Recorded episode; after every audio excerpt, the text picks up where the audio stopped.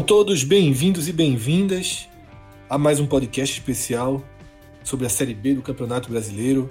Eu sou Fred Figueiredo e nesse programa estou com o Vitor Vilar, em Salvador, e na parte técnica, Rafael Estevão, é, estreando aqui nesse podcast que a gente dedica à segunda divisão do futebol brasileiro. Esse programa ele é focado em tudo o que aconteceu na 28ª rodada e fundamentalmente nas consequências para a reta final da competição.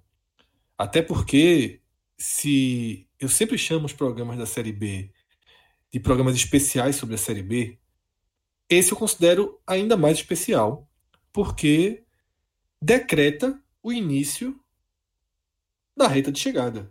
Faltam 10 jogos para o fim do campeonato, o simbolismo do número já é bem representativo e é basicamente o último quarto da competição. Se a gente for na precisão matemática, o último quarto ele começa no intervalo dos jogos da 29 rodada. Afinal, seria 9,5 né, o quarto. Mas, é, na lógica, ninguém aqui vai fracionar dessa forma. O campeonato chega assim no seu último quarto e aquela sensação de contagem regressiva, ela agora é real.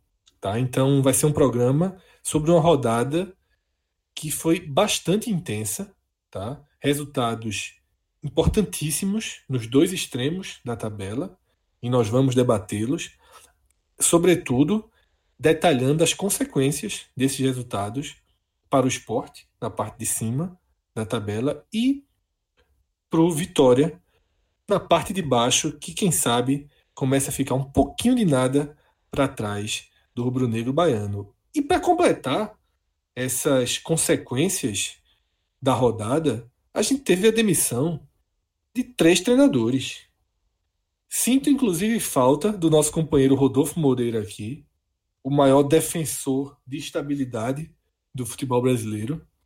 Por ele, é, acho que o esporte ainda seria treinado por Hélio dos Anjos, o Náutico por Murici Ramalho, ninguém ninguém mexeu. Vitória por Artuzinho. Tava bom para tu, Vila? Artuzinho para sempre.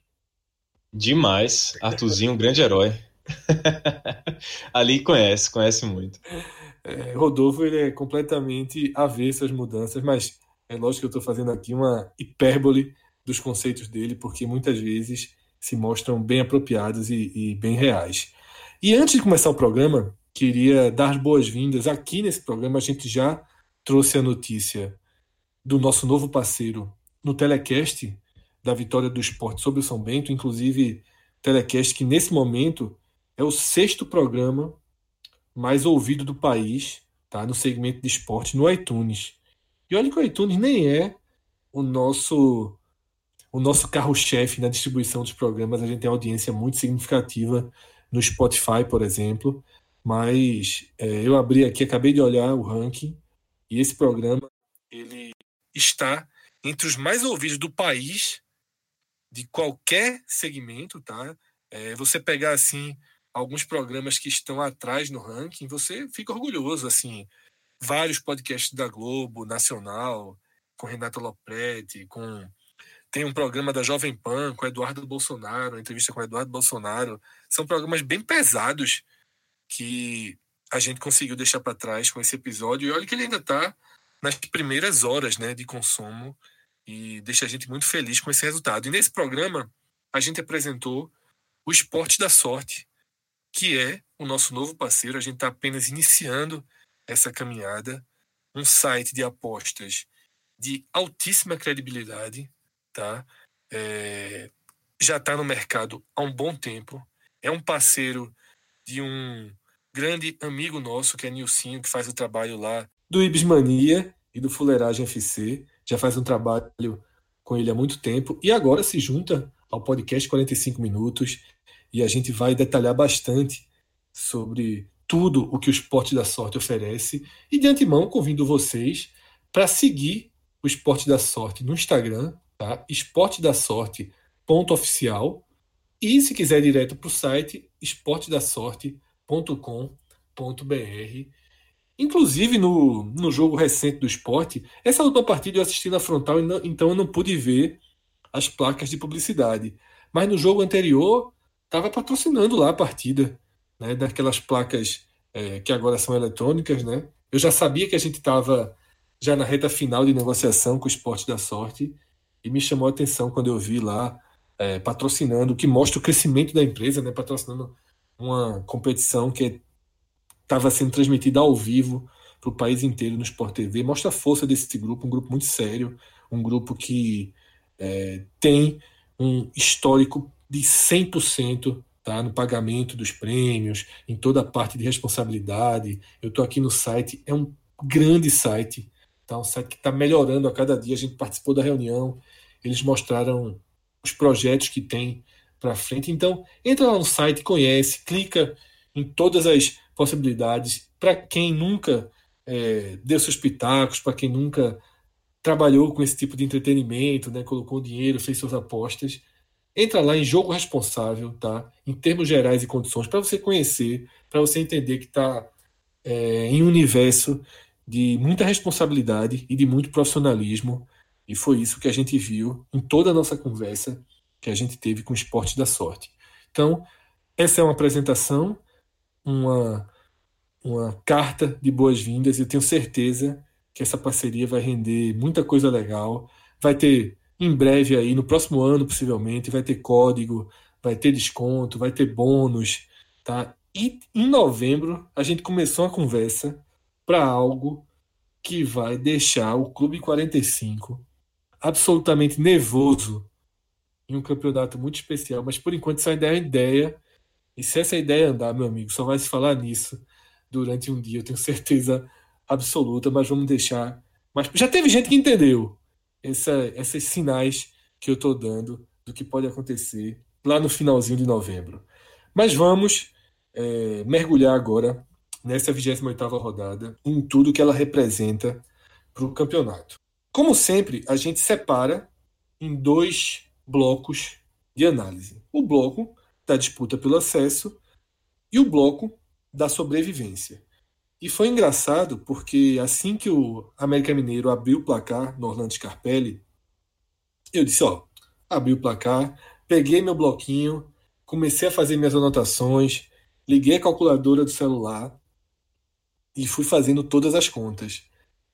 Só que o jogo acabou mudando completamente de rumo no segundo tempo. O América Mineiro, que era o time que vinha avassalador, acabaram de vencer o líder ele sofre uma virada do Lanterna, que não vencia há 17 ou 18 rodadas.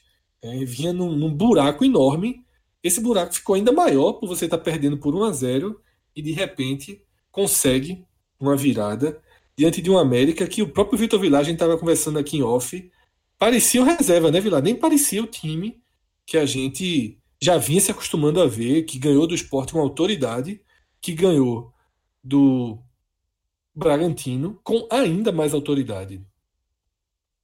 Pois é, Fred, essa foi uma rodada realmente muito, assim, muito louca na Série B, né?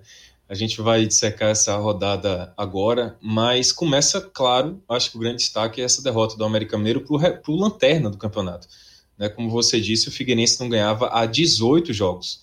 E o curioso é isso, é que o América ele acabou de vir de uma vitória assim maiúscula sobre o líder do campeonato, um time que não perdia que era o Bragantino, né? E logo na rodada seguinte, ele acaba perdendo do Lanterna, que era um time que, para muita gente, enfrentar o Figueirense era quase que um bônus, né? Era quase que um bônus porque é, o Figueirense já tinha praticamente entregue as fichas. E o curioso, né? Eu vi alguns lances dessa partida, porque estava aqui na expectativa para gravar o nosso programa, e era o único jogo que faltava para acabar a rodada, acabei vendo alguns lances, e eu cheguei a me questionar, Fred, se era o time reserva do América Mineiro. Eu cheguei a pensar, pô, o América deve ter colocado um time reserva, já que está enfrentando um time lanterna, né? É, pelo menos um time misto, e não era, era o time titular do América Mineiro. E eu comecei a me questionar sobre isso porque o América, no primeiro tempo, ele praticamente não produziu. Né? O Figueirense simplesmente pressionou o América durante o primeiro tempo inteiro. O América só foi ter uma chance no finalzinho do jogo né? Só fez um, o gol, foi justamente o gol no finalzinho do primeiro tempo. E aí depois o, o, o Figueirense conseguiu é, virar a partida. Ou seja, foi um jogo assim muito atípico realmente, um jogo que você acaba não, não esperando que, que um time como o América fosse dar essa brecha para que o, o Figueirense, um time, quer dizer, que como a gente já falou, já estava quase com as fichas entregues da Série B, ele virasse o placar.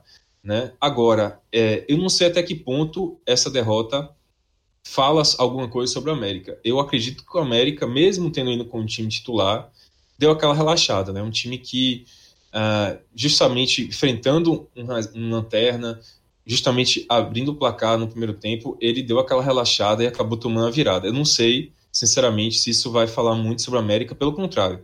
Eu acredito que o América, depois dessa, dessa chamada aí, depois dessa, dessa porradinha, o América vai voltar a ser a, a equipe que vinha se mostrando uma equipe muito boa, muito forte, que tava, já tinha chegado ao G4 e agora perdeu a vaga no G4 para o Curitiba, então vai ser um motivo para eles acordarem e voltar a ser aquele América sem dar nenhum cochilo como deu nesse sábado contra o Figueirense.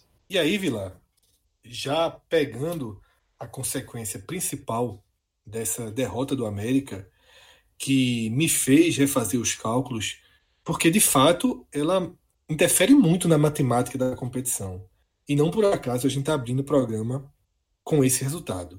Estacionado nos 41 pontos, o América permite que o esporte, por exemplo, recupere seus oito pontos de diferença para o quinto colocado. É uma vantagem é bem significativa para você entrar na reta final, ainda que esse quinto colocado seja um time que vem tendo um desempenho é, bem, bem interessante nas últimas rodadas e a gente vai trazer como vem trazendo esses recortes.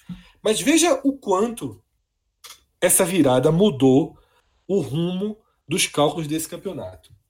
Quando eu comecei a fazer no intervalo do primeiro tempo lá em Santa Catarina, o ponto de corte da Série B ele estava projetado para 59 ou 60 pontos. Por que ou? Porque como o Curitiba tem um jogo a menos, o Curitiba estava em quinto naquele momento, mas com um percentual melhor do que o do América, que era o quarto. Era 53% contra 52,4%. Jogando isso para a 38ª rodada, significaria 60 pontos. Porém, porém, algo que eu venho repetindo todo o programa, essa média ela não representa o desempenho recente do América. O América não tem uma média de 50% de aproveitamento. Esse América que reagiu. É um desempenho muito maior.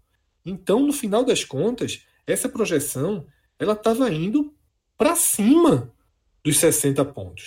Com a virada do Figueirense, nesse momento, que é como a gente sempre abre os programas, a projeção fria a projeção que você pega o desempenho do quinto colocado e joga lá para a última rodada, ela é de 56 pontos, que é o percentual de aproveitamento do Paraná e do América Mineiro no campeonato inteiro.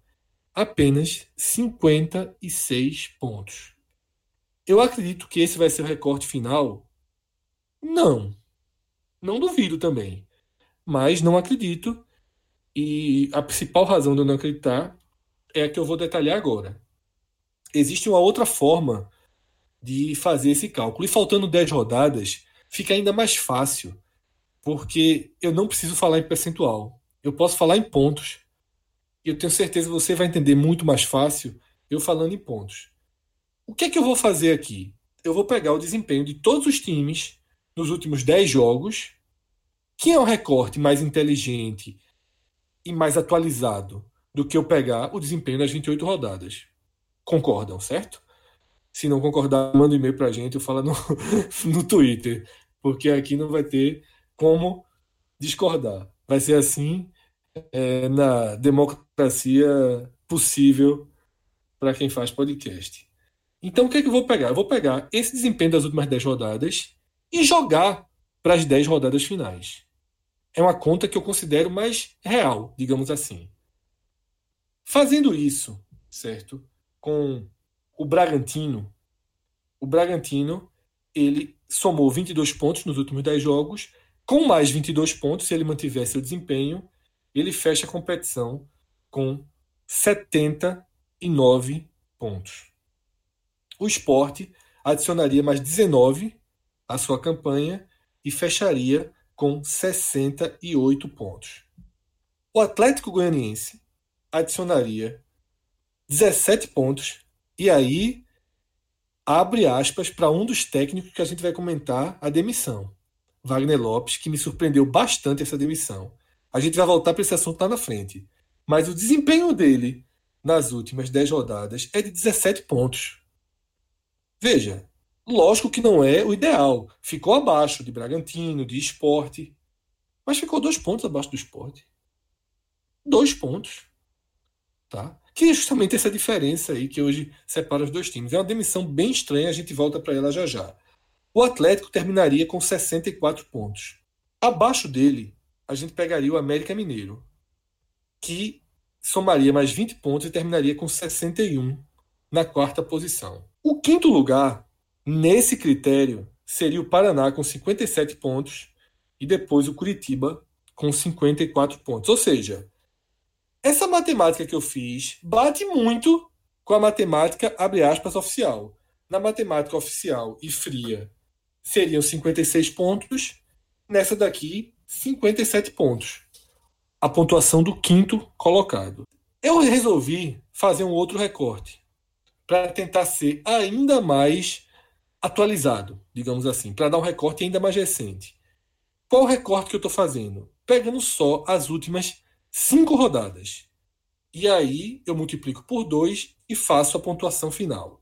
Considerando como base de aproveitamento as últimas cinco rodadas, a classificação final seria Bragantino 81 pontos, Esporte 71 e aqui atenção.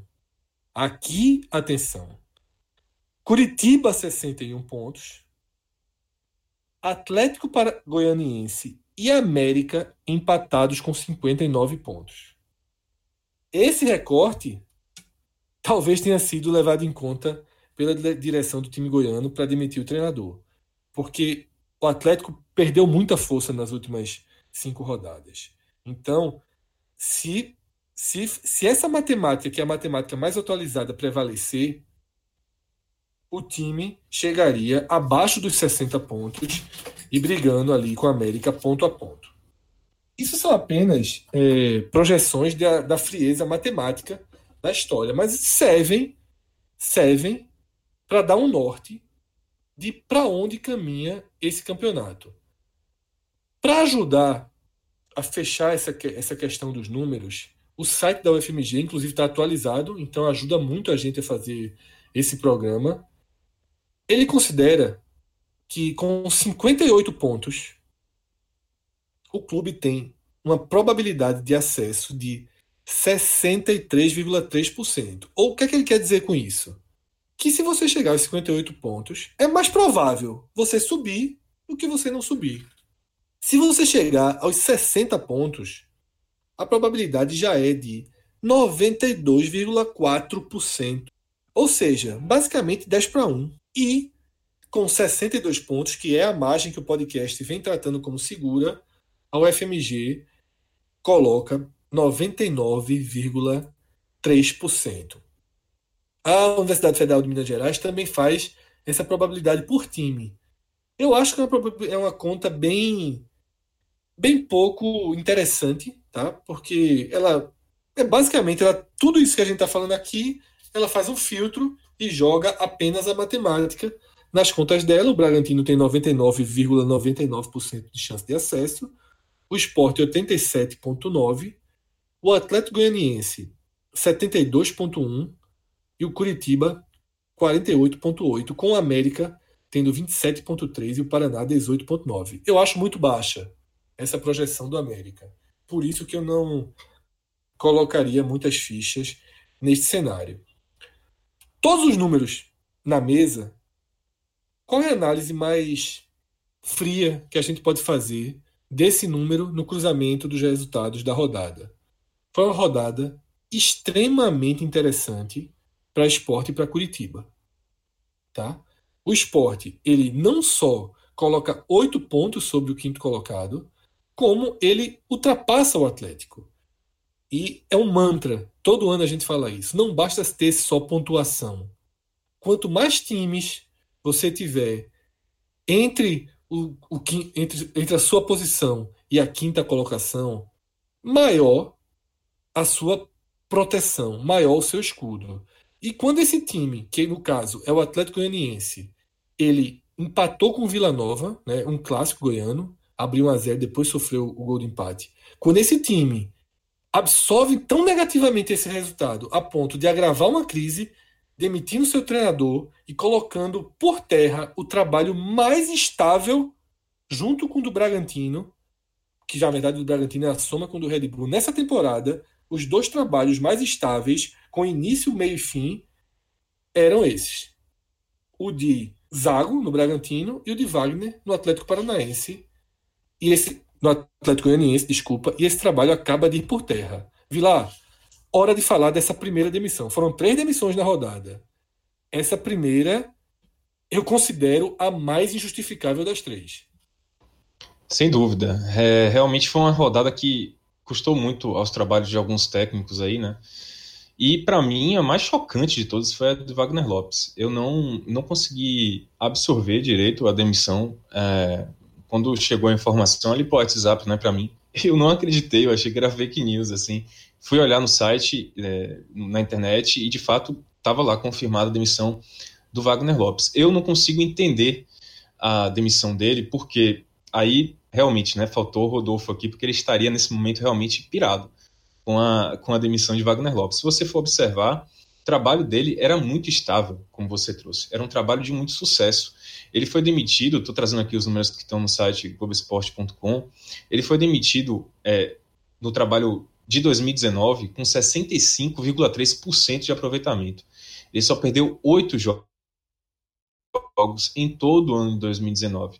E ele teve uma marca importante nesse ano, uma marca que colocou o Atlético Goianiense como já desde cara, e a gente tra traduz isso, a gente traz isso aqui para o podcast desde o início né, da Série B, como um dos favoritos ao acesso, que foi o Campeonato Goiano, é, que ele conquistou o estadual esse ano. E, e aquele, aquela campanha do Campeonato Goiano foi uma das coisas que credenciou o Atlético Goianiense para entrar forte na Série B. Então, o Wagner. Também bem equilibrado na Copa do Brasil. Exatamente. E, e, Wagner, ele vem com um trabalho desde o ano passado, né? No ano passado, ele assumiu no lugar de Cláudio Tencati, já na reta final da Série B, e quase conseguiu acesso, né? Ficou por causa de um ponto só, não conseguiu acesso. Então, é, era um trabalho que já vinha bem desde o início. É, Wagner Lopes foi demitido, Fred, com apenas uma derrota nos últimos 18 jogos, né? Nos últimos 13 jogos, desculpa, 13 jogos, estava com 18 jogos do Figueirense na cabeça. Nos últimos 13 jogos, ele só perdeu uma. E, e, isso me espanta, porque é, foi para o Guarani, que é um time que estava. Foi um, uma derrota fora de casa, por 2 a 0 para o Guarani, um time que a gente já falou aqui no podcast, que está crescendo, que está reagindo na Série B. Não foi uma derrota assim tão, tão absurda, não foi uma derrota é, chocante perder para o Guarani. É, e eu acho que pesou muito o fato de ter perdido para o Vila Nova, né, num clássico, como se falou, um clássico goiano, o clássico, o clássico que o Atlético Goianiense disputa esse ano, já que o Goiás está na Série A. E, e, o fato do Vila tá na, na de Foi perdido, foi empatado só. Oh, desculpa, é, empatou. Me enganei. Sim, ele empatou, né, com, a, com o Vila Nova. Acho que pesou o fato do Vila Nova estar tá no Z4, isso ter uh, um pouco agravado esse resultado, o fato do Vila estar tá brigando para não cair e o Atlético Goianiense brigando para subir, né, praticamente já com boa chance de subir, né, eu não consegui entender muito bem a demissão de Wagner Lopes. Eu achava um time que tinha chances tranquilas de subir para na, na, na Série A no ano que vem. Um time que, se continuasse com esse treinador, ele fatalmente subiria, não teria muita dificuldade de acontecer isso, mesmo com oscilação nas últimas rodadas. De fato, o Atlético Goianiense está três rodadas sem ganhar. A última vitória foi sobre o Figueirense na, há quatro rodadas. Então, assim, a, era um time que fatalmente subiria no final do ano, eu acredito, e que com essa demissão, a depender de quem vir por aí, né, de quem vai chegar, é, eu acho que pode, né, você tá jogando no risco aí de não encaixar, de você não, não ter uma, uma, um encaixe do trabalho e o Atlético Goianiense começar a se enrolar aí no campeonato e de repente não conseguir é, garantir o acesso que já parecia bem, bem próximo. Lembrando que a sequência do Atlético Goianiense, que esse novo técnico vai pegar, é uma sequência difícil. Vai pegar Ponte Preta na segunda-feira, depois vai pegar o Botafogo fora de casa, vai pegar Ponte Preta em casa, depois pega o Botafogo de Ribeirão Preto fora de casa, depois pega o América Mineiro, que é um time que está, como a gente fala, já, tem, já vem de um bom momento. Então, até para o próximo técnico pegar esse trabalho, já vai ser um trabalho assim que vai demorar um pouco de encaixar, né? Justamente por conta do nível dos adversários. Eu volto a dizer, né? Quando você fala assim de estabilidade de trabalho para o técnico dar resultado, o trabalho de Wagner Lopes me parecia um, um bom exemplo de um técnico que teve tempo para trabalhar, que teve né, condições de trabalhar e estava com um bom resultado. É, eu não consigo entender, ainda que a expectativa do Atlético Goianiense seja alta, né, seja o acesso, eu não consigo entender essa, essa demissão, justamente porque o Atlético Goianiense não saiu do G4, ele só perdeu a segunda posição para o esporte. Então, é, eu, eu, eu, sinceramente não consigo entender a origem desse, dessa, dessa demissão. Estou né? ainda procurando entender, Fred. Eu acho que essa demissão, Vila, põe muito mais em risco a reta final do Atlético do que abre a chance de uma sacudida, sabe? Porque, veja só, é, no último telecast né, de Esporte São Bento, eu fiz um verdadeiro editorial pessoal sobre a pressão exagerada sobre Guto Ferreira no esporte e a visão da torcida que para mim ela supervaloriza o desempenho do elenco e minimiza demais o dedo de Guto nessa trajetória. Olha, eu começo a achar que lá em Goiânia está acontecendo a mesma coisa, sabe? Estão achando que o elenco do Atlético Goianiense é um elenco que está sendo. que o treinador não está extraindo o máximo? Realmente estão vendo dessa forma? Porque é difícil, difícil mesmo entender o que se está passando na cabeça deles e quem eles querem trazer. Que gasto vão ter, que perfil de treinador vão trazer. Vão contratar Lisca, que é um cara de sprint final? Não sei, tá? Não é o perfil, inclusive, financeiro do Atlético Goianiense. É esperar para ver, mas para mim é um time que sentiu excessivamente tá, os danos dessa rodada. Sentiu excessivamente, multiplicou o efeito. É, na, trazendo a análise para a ótica do esporte, é, foram. Eu considerei que foram quatro resultados na rodada bons para o esporte. Esse empate, logicamente, né? até porque o Atlético vinha ganhando. E agora põe mais fichas nesse empate, porque tirou um time do eixo.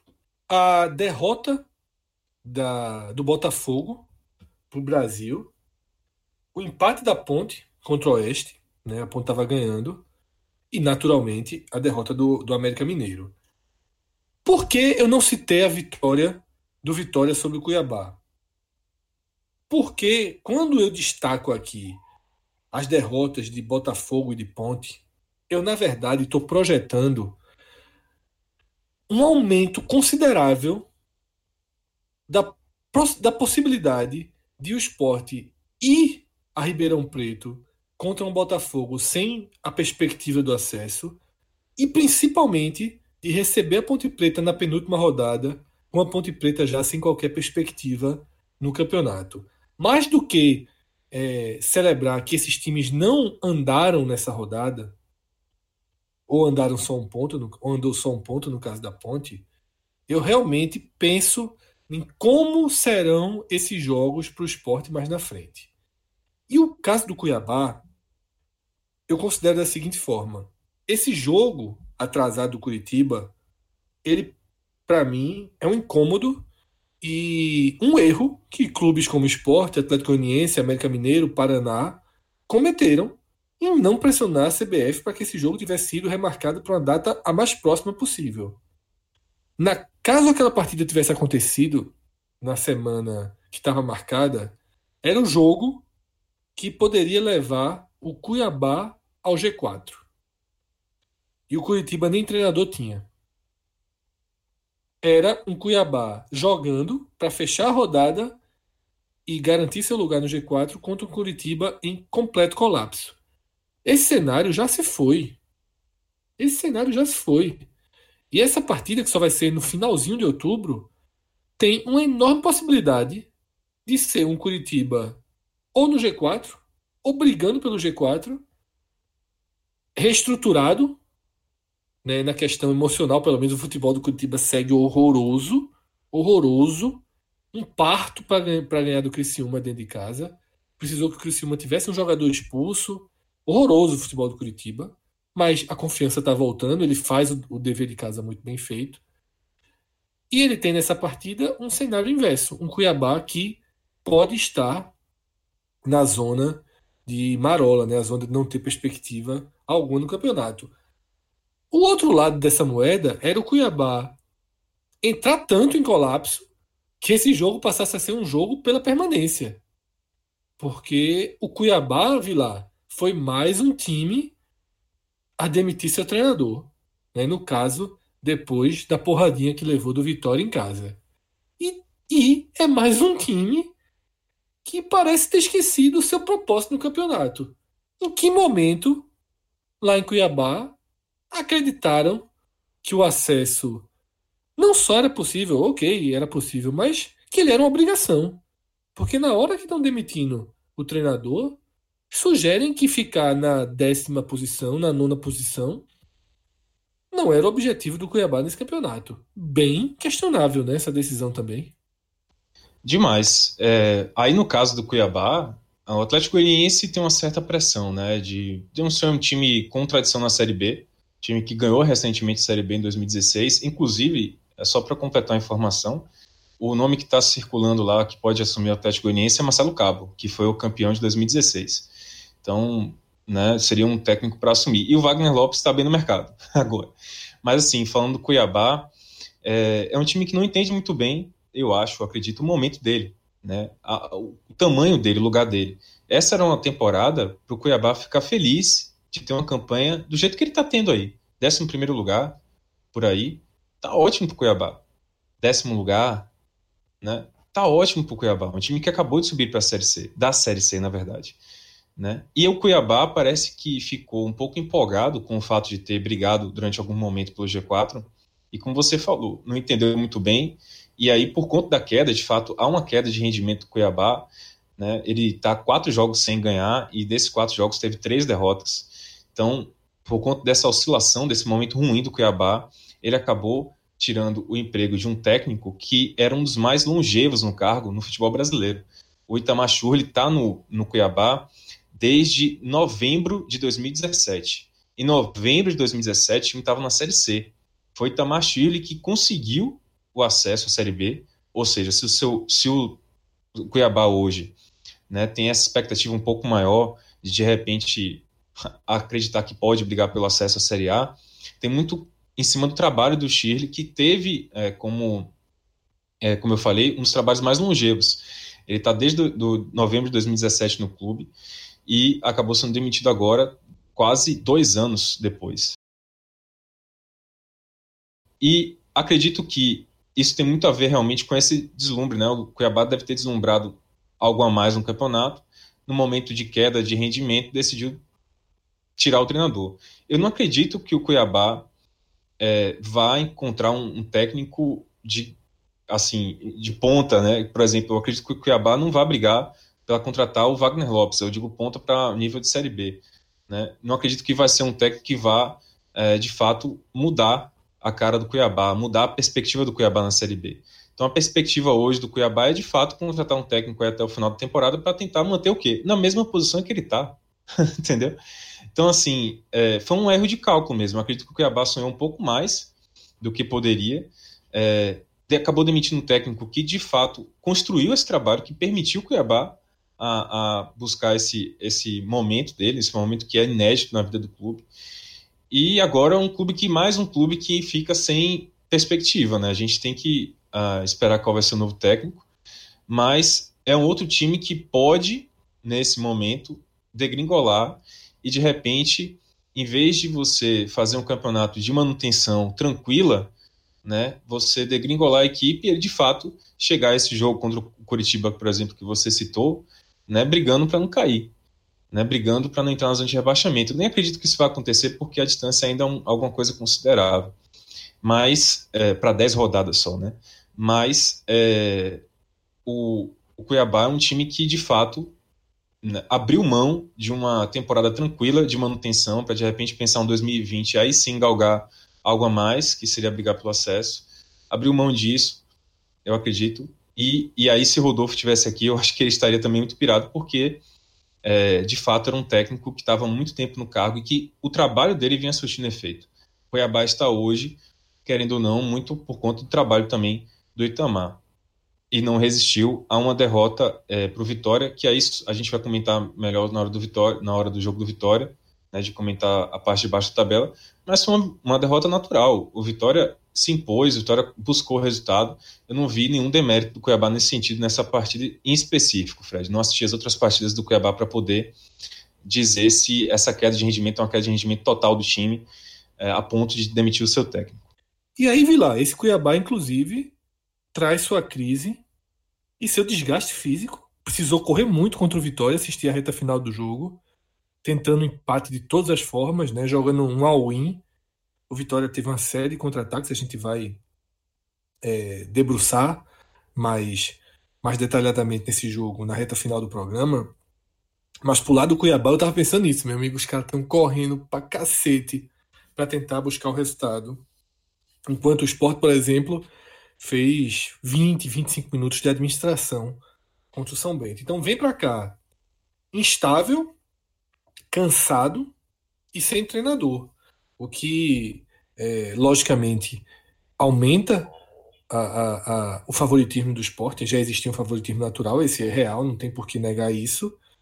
E também, de forma direta, aumenta a chance desse Cuiabá implodir, entrar em crise Pilar, eu hoje, se você quiser fazer uma aposta comigo, eu aposto que o Vitória termina na frente do Cuiabá. Rapaz, aposta boa, viu? Essa é uma aposta boa. boa para mim. boa. Mais um time vai ficar nervoso aí, né? É, eu, acho, eu acho que o Vitória termina na frente. A diferença são apenas quatro pontos. Para curva, o Vitória com o Geninho, o Vitória respondendo. Então, assim, eu não duvido que esse Cuiabá de fato, ele comece a olhar para a parte de baixo da classificação. É 12 colocado, né? tem que olhar para baixo mesmo, porque subir ele não vai. Com ou sem Itamar, ele, com Itamar ele não subiria, sem Itamar é que não vai subir mesmo, tá? É, e aí, para a gente fechar essa parte de cima do campeonato, eu queria trazer um ponto aqui que é bem interessante. Eu tô. Vou passar aqui os dois próximos jogos dessa turma que está brigando diretamente pelo acesso. Tá? No meu recorte, no meu recorte, nesse momento, eu considero que Esporte Atlético Curitiba, América e Paraná brigam por três vagas, certo? É, o Botafogo tem um ponto a menos do que o Paraná, mas por vários motivos eu não acredito no Botafogo. Tá? No Paraná, Estou colocando aqui meio que na obrigação, mas acho que o Paraná tem uma tabela boa nesse recorte que eu vou trazer aqui e por isso eu vou mantê-lo na briga. Eu vou trazer um recorte só de dois jogos para que a gente sempre fique analisando a rodada par. São os jogos dessa semana, essa semana que está abrindo, e também porque não adianta a gente projetar jogo daqui a 5, 6 rodadas, porque a gente não sabe como os adversários vão estar. Se vai ser um time brigando pelo rebaixamento, vai ser um time estável, e nessa reta final isso conta muito. Né? Não só a qualidade do time, mas o interesse do time. É, descartando o Bragantino, tá? Porque o Bragantino é, é apenas conduz aí suas asas para o título. O esporte tem o Cuiabá em casa e o Brasil de Pelotas fora, certo?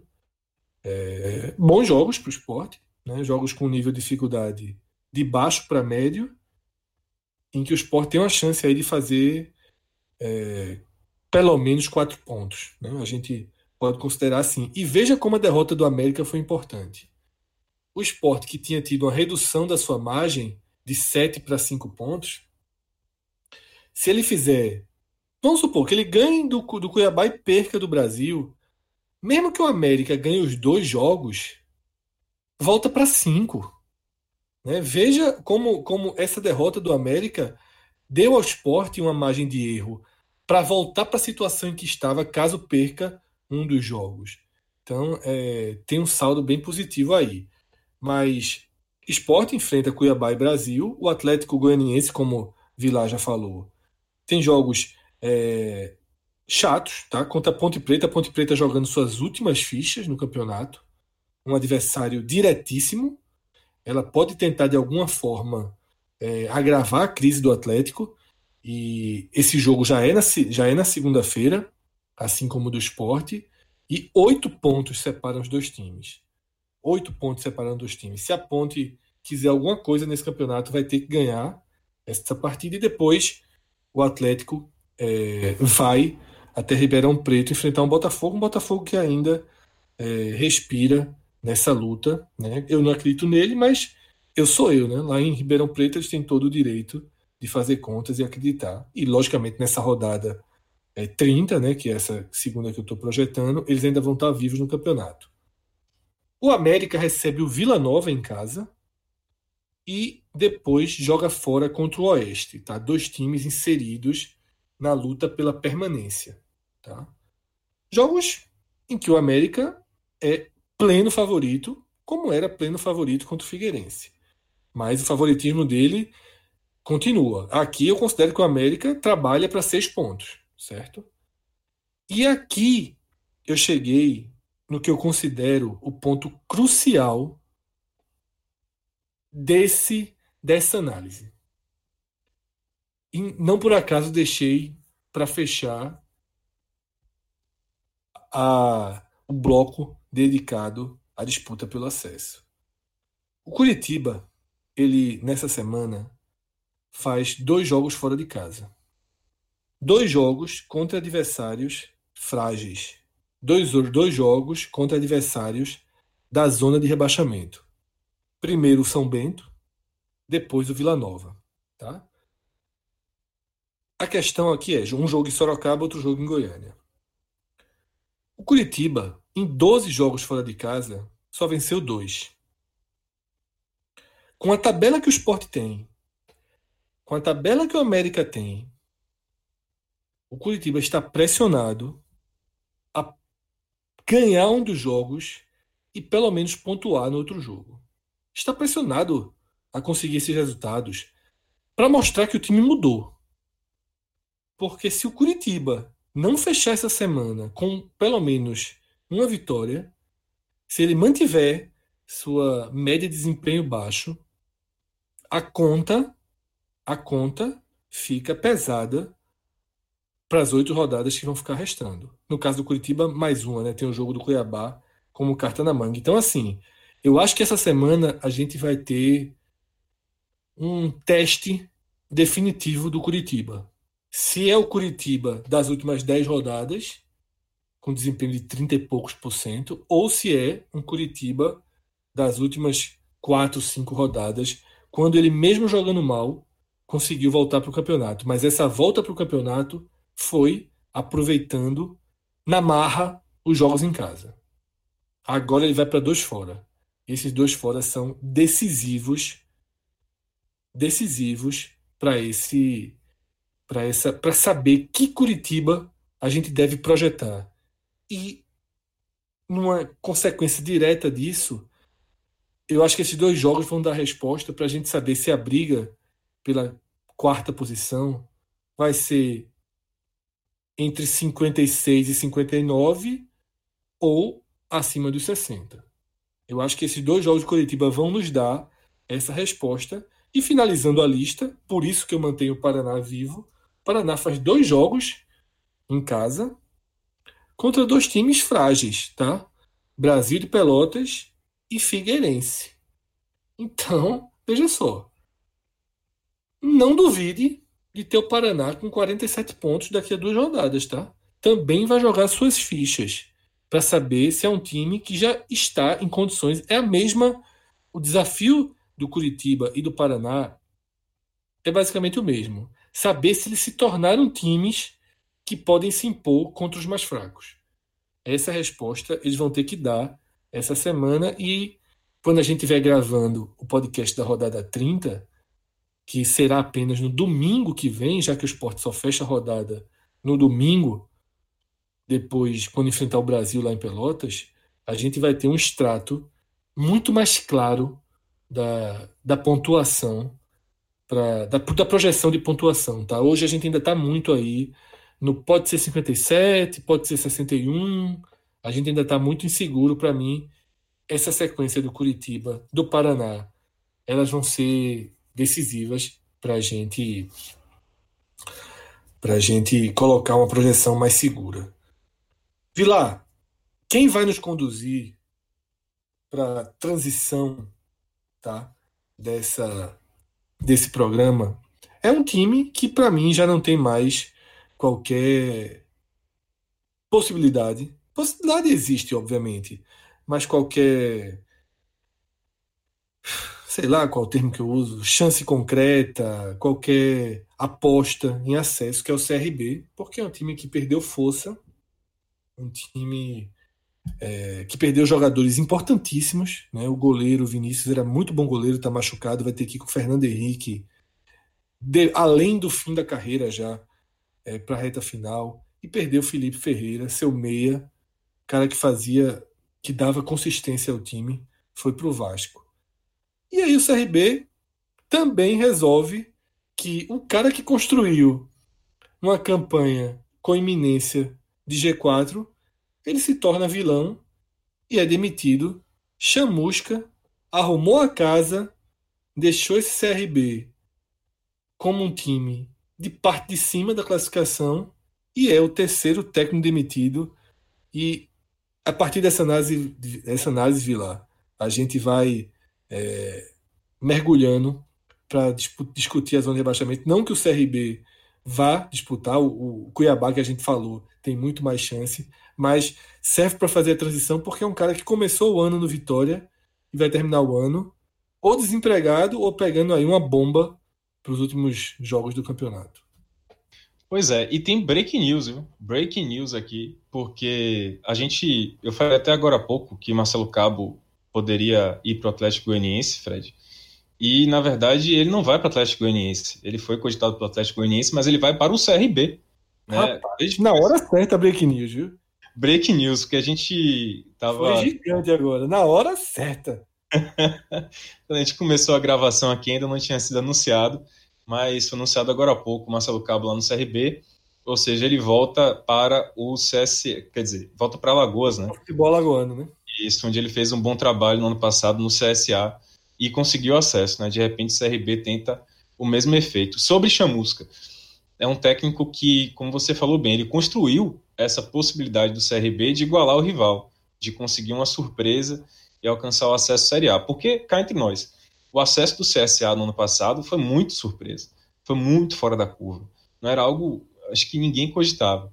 E o CRB esse ano, talvez pressionado por conta do seu rival, pelo seu rival estar tá jogando na Série A, estar tá tendo até uma reação nesse momento na Série A e já de repente começar a sonhar aí numa permanência na Série A, o CRB me pareceu pressionado e decidiu demitir o Chamusca, que foi o técnico que fez o, o CRB sonhar.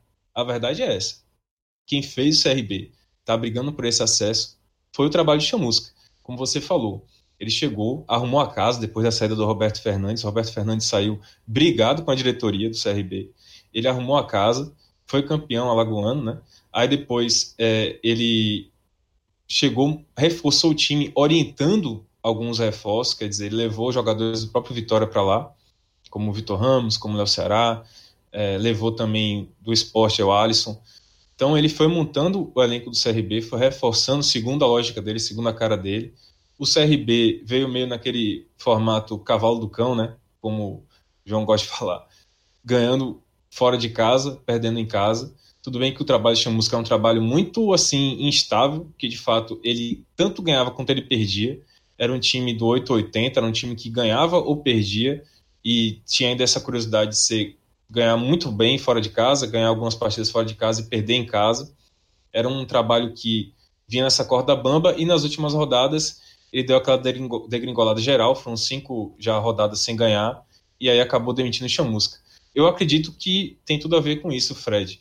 o fato do é, CRB estar tá sendo certamente pressionado lá pela torcida por conta do bom momento do CSA, um time que está na Série A, um time que já começa a sonhar com a permanência lá. O CRB, por conta dessa pressão, ele achou em algum momento que ele poderia também igualar o rival e conseguir um acesso, o que, volto a dizer, para mim era algo muito, muito, muito acima da real condição do CRB esse ano, da real condição histórica do CRB, para falar a verdade, mas esse ano não seria diferente. E acabou né, demitindo o Chamusca em cima disso. Trouxe o Marcelo Cabo, certamente influenciado pelo trabalho dele no CSA, não o trabalho dele recente, porque ele foi muito mal no Vila Nova. E vamos ver né, se vai ter esse efeito. Eu estou é, contigo, acho que é um time que vai realmente ficar nesse patamar aí de marolinha até o final do campeonato. Não sei se Marcelo Cabo vai conseguir realizar o efeito CSA lá no, no rival, não. Muito dificilmente, Vila, muito dificilmente.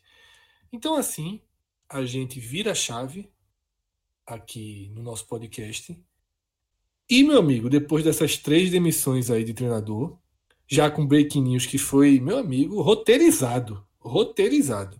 Quando o Vilar foi dar a notícia, eu disse, porra, vai falar que o Atlético Goianiense tem, tem treinador já. Porque aí fica péssimo para a ordem do programa, né? E a gente tá com um editor ainda nos seus primeiros dias, né? A gente não pode complicar muito o trabalho do nosso editor, porque o cara tá aprendendo ainda os primeiros passos é aí um aluno de Diego e Rodrigo. Então, é, Diego e Rodrigo que já erraram muito na, na, trajetória. Vamos ver esse relógio, o famoso relógio, ele vai funcionar bem também enquanto gravador. Como o relógio sempre foi perfeito, inglês, né? sempre foi com a precisão corretíssima. Mas antes da gente mergulhar na, na análise da zona de rebaixamento e proximidades, agora que o Vitória é, conseguiu colocar um time entre ele e a zona de rebaixamento. Então, a gente já pode chamar o Vitória de região metropolitana da zona de rebaixamento. Ele já começa a se distanciar um pouquinho. Mas queria reforçar, tá? A nosso, o nosso fantástico código com a Pizza Hut que permite que você compre a melhor pizza em qualquer dia, em qualquer situação, tá? Você pode ir numa loja física, você pode ir numa loja de shopping, tá? Por isso que eu digo qualquer situação, você tá ali, vai ver um filme, antes de ver um filme, pô, vai ali na Pizza Hut, mostra o nosso código, mostra a imagem da promoção que está no nosso Instagram e no nosso Twitter, fixada no nosso Twitter, e você ganha 20% de desconto na hora. Agora, vou aproveitar um exemplo que aconteceu hoje para dividir com vocês e para que ninguém acabe cometendo o erro que um ouvinte nosso eu vou deixar o nome dele reservado, ele mandou uma mensagem para mim perguntando: Fred, vê só, eu utilizei um desses aplicativos, né, de compra de, de comida, e mas para retirar no local. E coloquei como observação que quando eu fosse retirar, eu utilizaria o código do podcast. Mas quando cheguei na loja, não deixaram eu tirar, apresentar o código.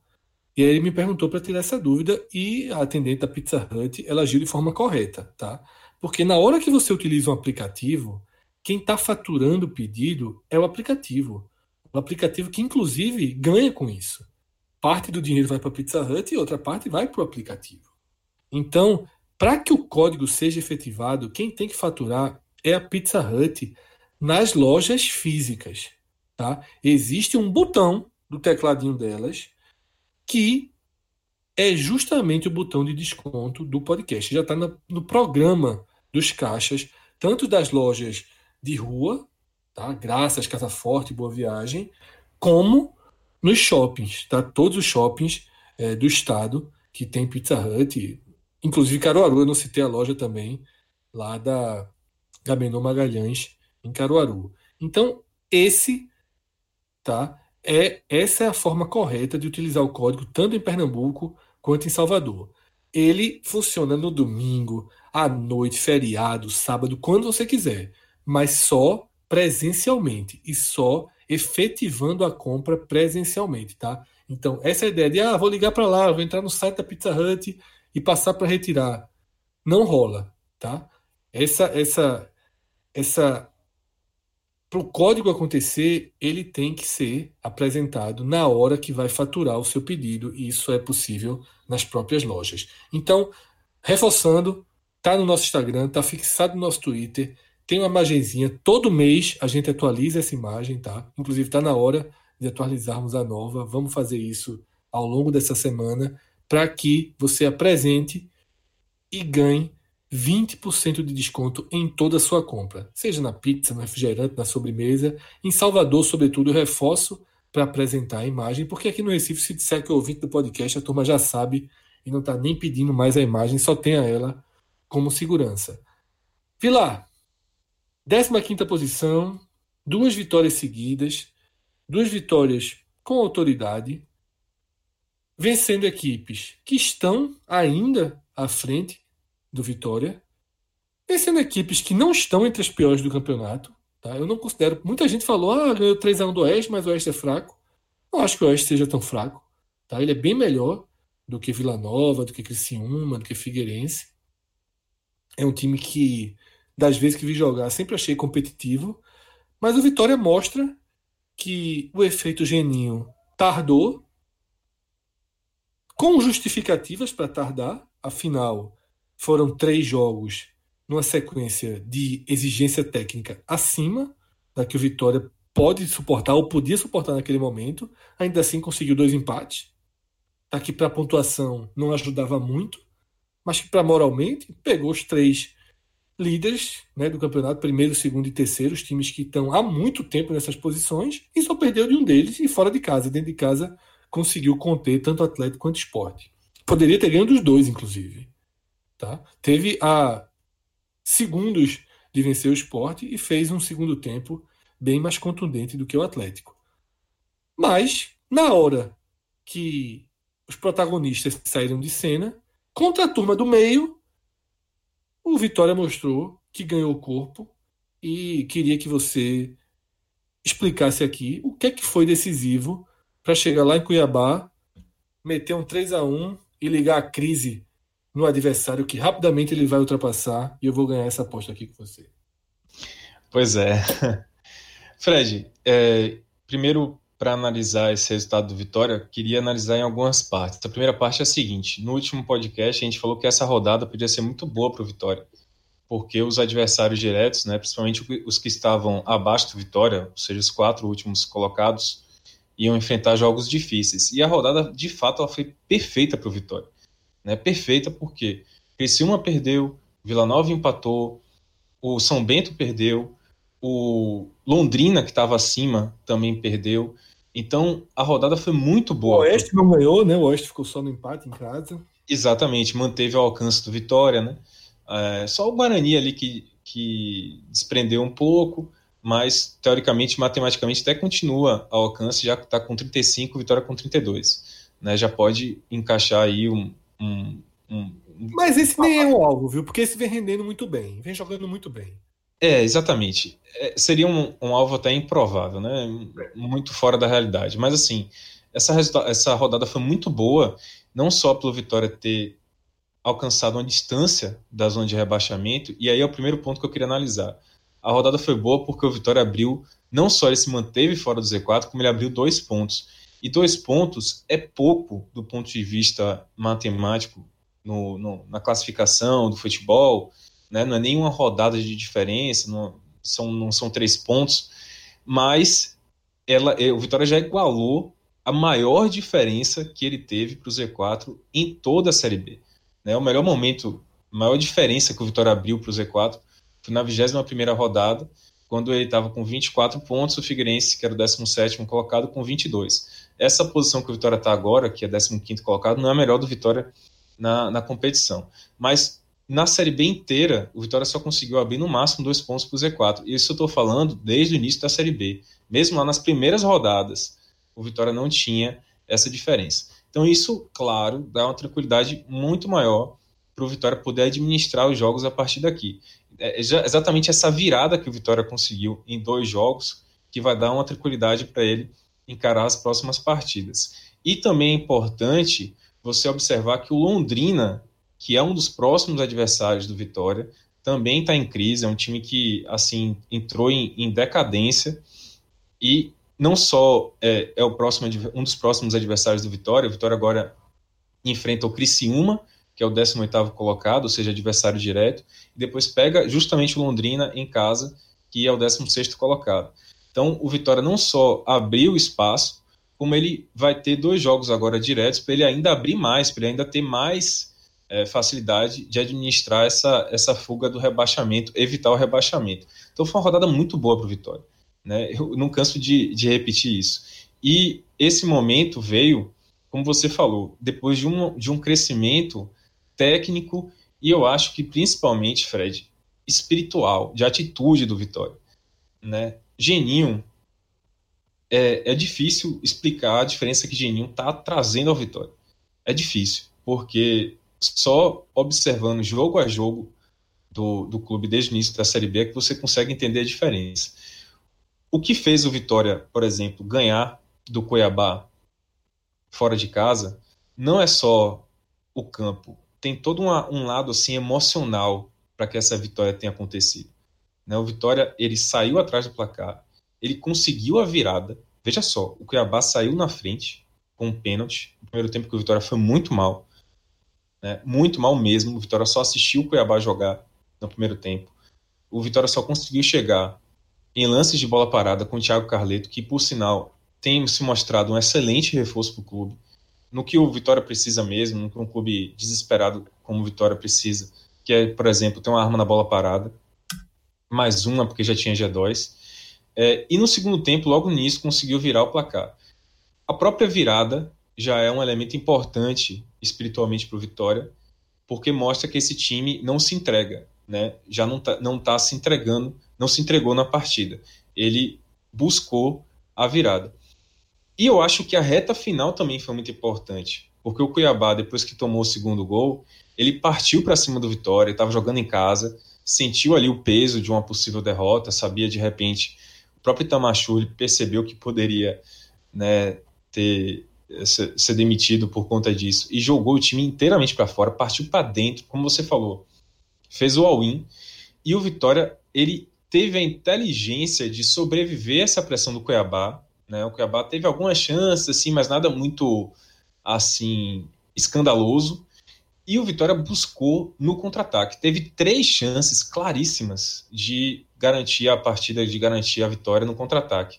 Em uma saiu o gol, que foi o gol de Caicedo já no finalzinho, aí sacramentando o resultado. Mas antes teve outras oportunidades. Então foi um time que atuou de maneira inteligente. Inteligente. Se contra o Atlético, o Atlético Goianiense, não, desculpa, contra o Oeste, né, o Vitória em casa, no Barradão, teve superioridade técnica, moral, porque dominou o jogo. O Oeste não fez praticamente nada no Barradão. Ele, o Vitória mostrou uma, uma, uma melhora significativa em termos técnicos, de domínio de jogo, de posse de bola, de criar oportunidades. O Vitória, no primeiro tempo contra o Oeste, ele atropelou em oportunidades. Agora, contra o Cuiabá, ele mostrou inteligência, inteligência emocional de saber conduzir o jogo até o resultado que lhe favorecia. Isso é óbvio, enche de confiança uma equipe que estava precisando disso. O, o primeiro momento de Geninho parecia ser um momento de assim, de pouca novidade, de pouca mudança.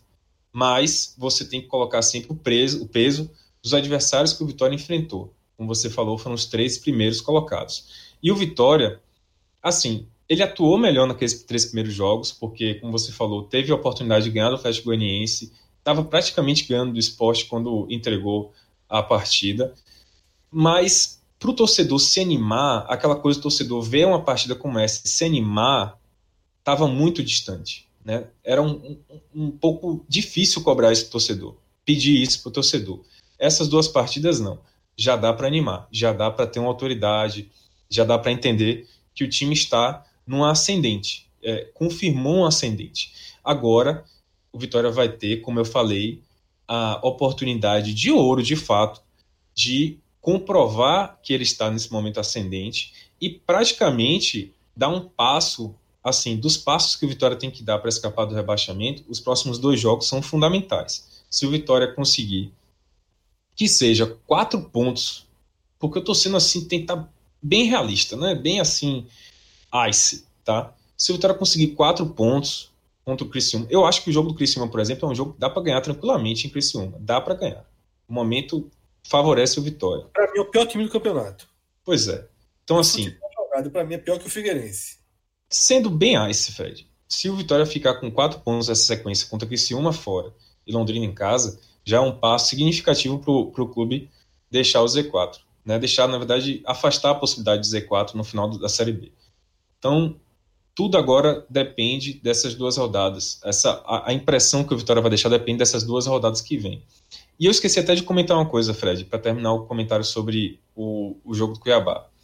Foi um jogo que o Vitória também teve que se superar em desfalques, porque o trio de criação que atuou contra o Oeste, que era justamente Felipe Garcia pela ponta direita, Felipe Gedóis pelo meio e Wesley pela esquerda, esse trio ficou de fora da partida.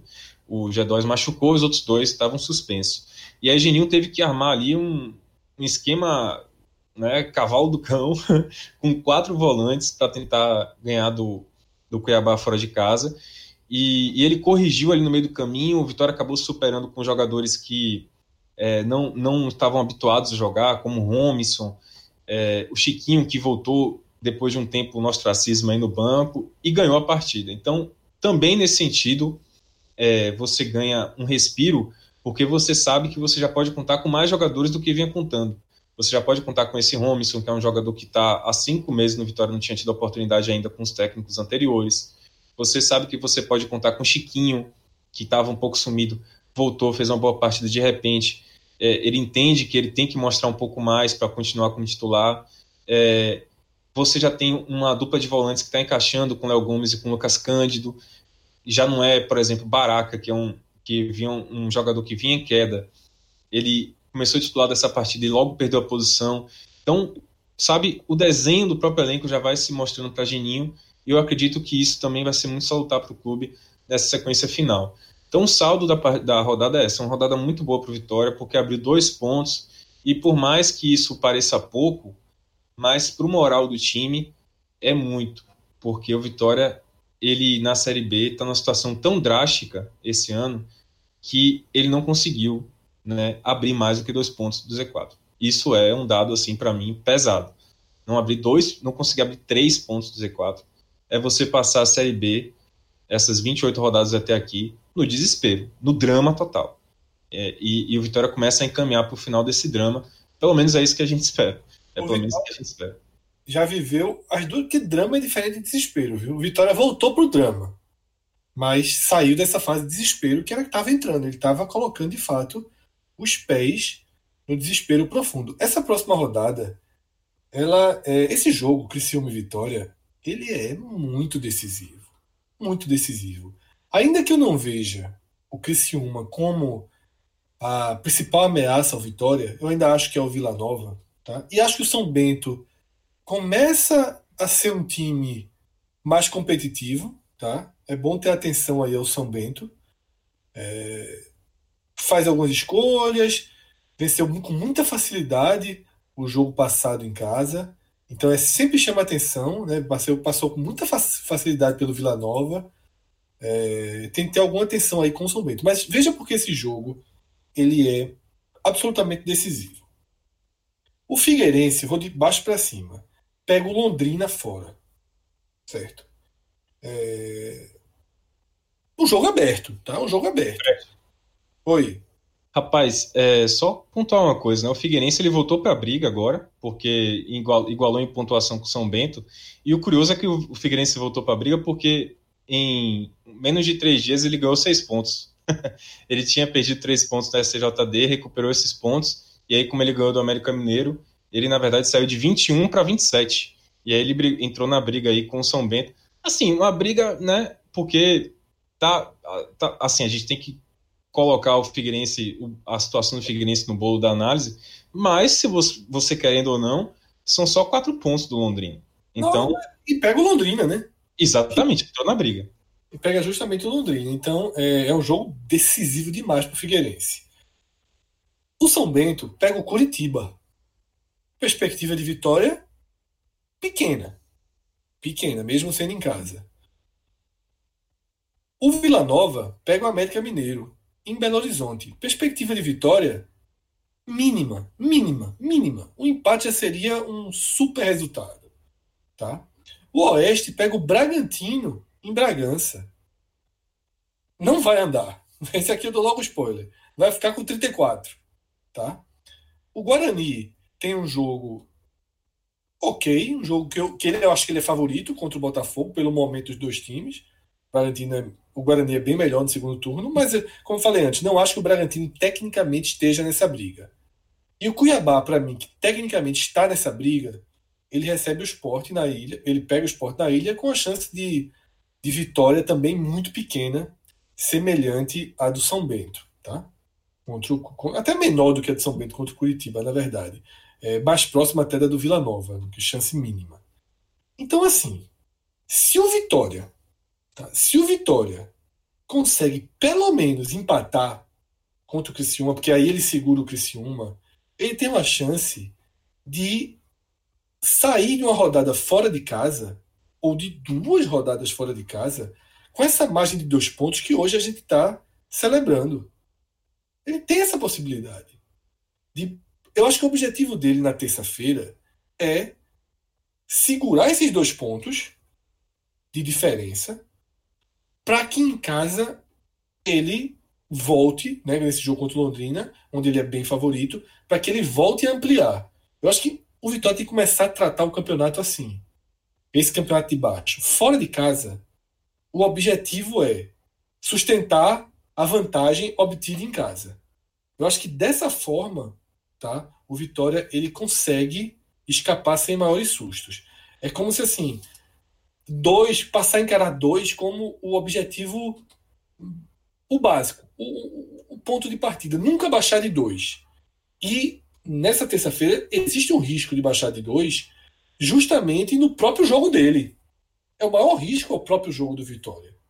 É onde existe maior, maior possibilidade de um dos rivais diretos vencer é o próprio jogo dele. Então, para mim, é uma partida de extrema importância, um peso de decisão. Tá? Se, se, se a 29 rodada trouxer resultados lógicos e o Vitória segurar o Criciúma, o Vitória dá um passo importantíssimo para sua solidez. Não é para escapar. Se ele ganhar o Criciúma e a rodada for toda positiva, ele deu um passo enorme para escapar. Mas eu nem vou colocar aqui isso porque é óbvio. Tá? Eu vou colocar que, por se tratar de um confronto direto, segura, segura, volta do Heriberto Luz com esse ponto, porque ainda que a rodada saia alguma coisa do eixo, não vai ser a rodada toda. Não vai ser a rodada toda. Ah, o São Bento ganhou do Curitiba. Pode acontecer. Pode acontecer. Mas não mudaria esses dois pontos. O São Bento não vai enfileirar vitórias agora. Então, para mim, esse é um peso importantíssimo, até porque o Criciúma ele faz dois jogos em casa. Então, assim, se ele ganha do Vitória, ele, ele cria uma mobilização para enfrentar o CRB. E aí pode acontecer de. Eu acabei de falar, para mim é o pior time do campeonato. Mas pode acontecer de no vamos, vamos, no vamos, vamos, somar os pontos necessários, tá? Porque hum, a quantidade de ponto para escapar não é muito alta. Eu sei que existem cálculos aí que são é, mais, mais pessimistas tal, mas nesse momento eu acho que o Vitória com mais três, três vitórias aí, chegando a, a, a 41 pontos, ele escapa. Ele escapa. O ritmo de pontuação não deve ser muito diferente disso. Tá? Lógico que você tem que pensar aí quatro vitórias, pelo menos. Mas, sinceramente, eu acho que o Vitória, rompendo a casa dos 40, ele, ele garante a permanência. É muito parecido com a lógica lá de cima. Só que lá em cima é na casa dos 60. Ah, a pontuação mágica é 64. Aí aqui embaixo vão dizer, ah, a pontuação mágica é 45. Esquece pontuação mágica. Esquece pontuação mágica. É, a gente tem que ir para o rumo que o campeonato está indo. A gente não vai ter o Vila Nova fazendo 15 pontos. Certo? O Vila Nova não vai ganhar metade dos seus jogos até o fim do campeonato. Ele ganhou 6 até aqui. Como é que ele vai ganhar 5 de 10? Ele não vai ganhar 5 de 10. Esse, essa conta não vai chegar em 44. Não vai chegar em 43. Essa conta é 40 abaixo. E acho que o Vitória ele tem que aproveitar agora agora para se aproximar dos 40, para já entrar ali no processo de dois, três jogos e, e enxergar a linha de a, a, reta final, a linha de chegada, porque o pior já passou da tabela. O pior já passou. Então, é, é, o Vitória tem condição de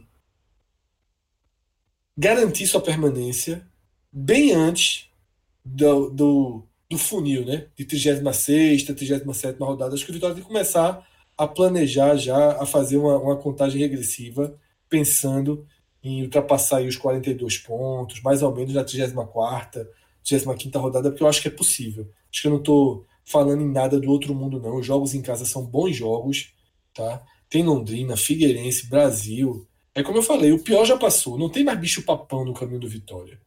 E aí pode pegar alguns adversários é, tirando o pé. Eu acho que o campeonato, ele, o pior, a sensação é de que o pior já passou.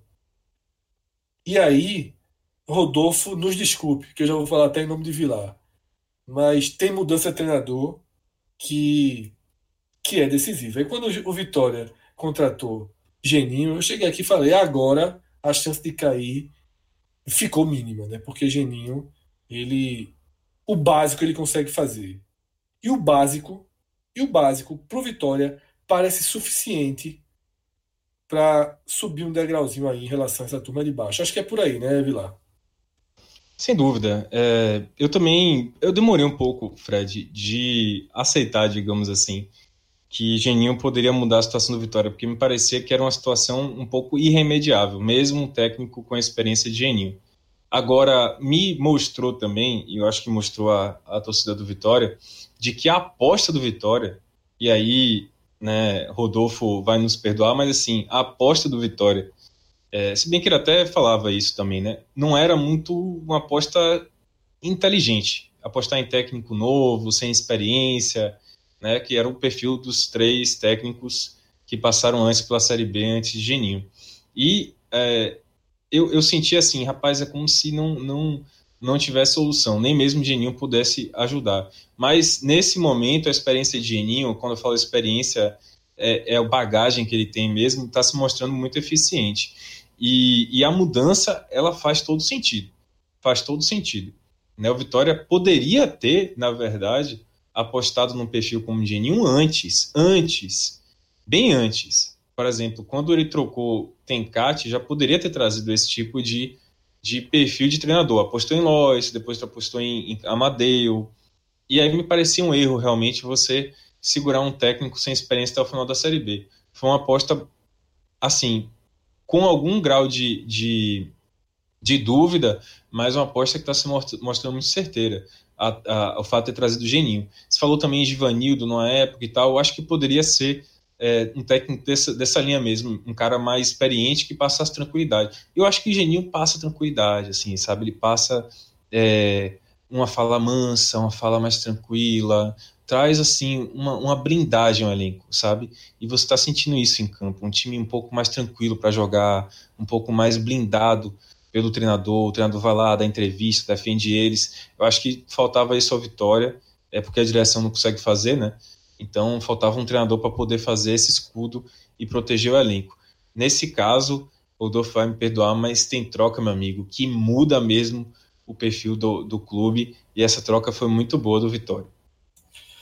Então, Vilar, terça-feira, de terça para quarta, iníciozinho da madrugada, horáriozinho marcado já, a gente se reencontra depois dessa decisão aí entre Criciúma e Vitória, para mim é decisão. Eu não trataria o jogo de outra forma, não.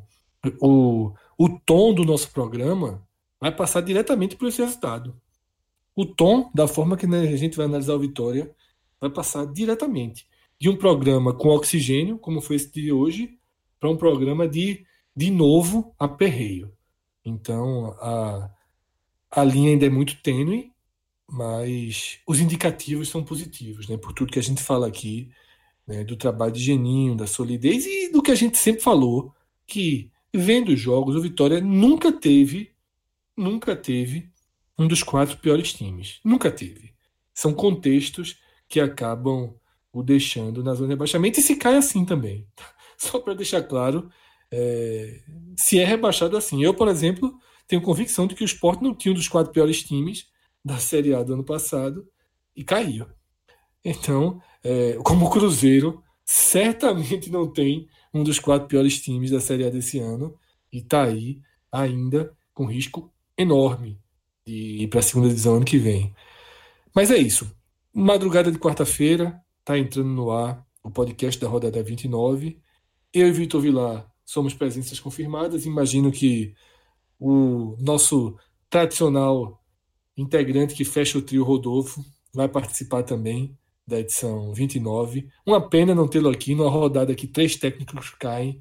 Ele atualiza lá aquele arquivo dele e trazer aqueles números nervosos sobre troca de treinador. E eu acho que ele é condenar o Atlético, viu? Algo me diz, algo me diz, se Rodolfo tivesse aqui, ele ia apostar suas fichas aí em Curitiba e América Mineiro. Vamos saber se, dia, se na terça-feira isso, isso, essa minha, essa minha leve é, visão, interpretação de como ele encara as coisas se confirmaria ou não. Vilar, muito obrigado. Rafael, Valeu aí pela condução, pela parte técnica. Se as pessoas estão ouvindo esse programa, você está de parabéns. Se as pessoas não estiverem ouvindo, jovem, tu tá devendo duas horas de vida pra gente. Grande abraço a todos, até a próxima. Tchau, tchau.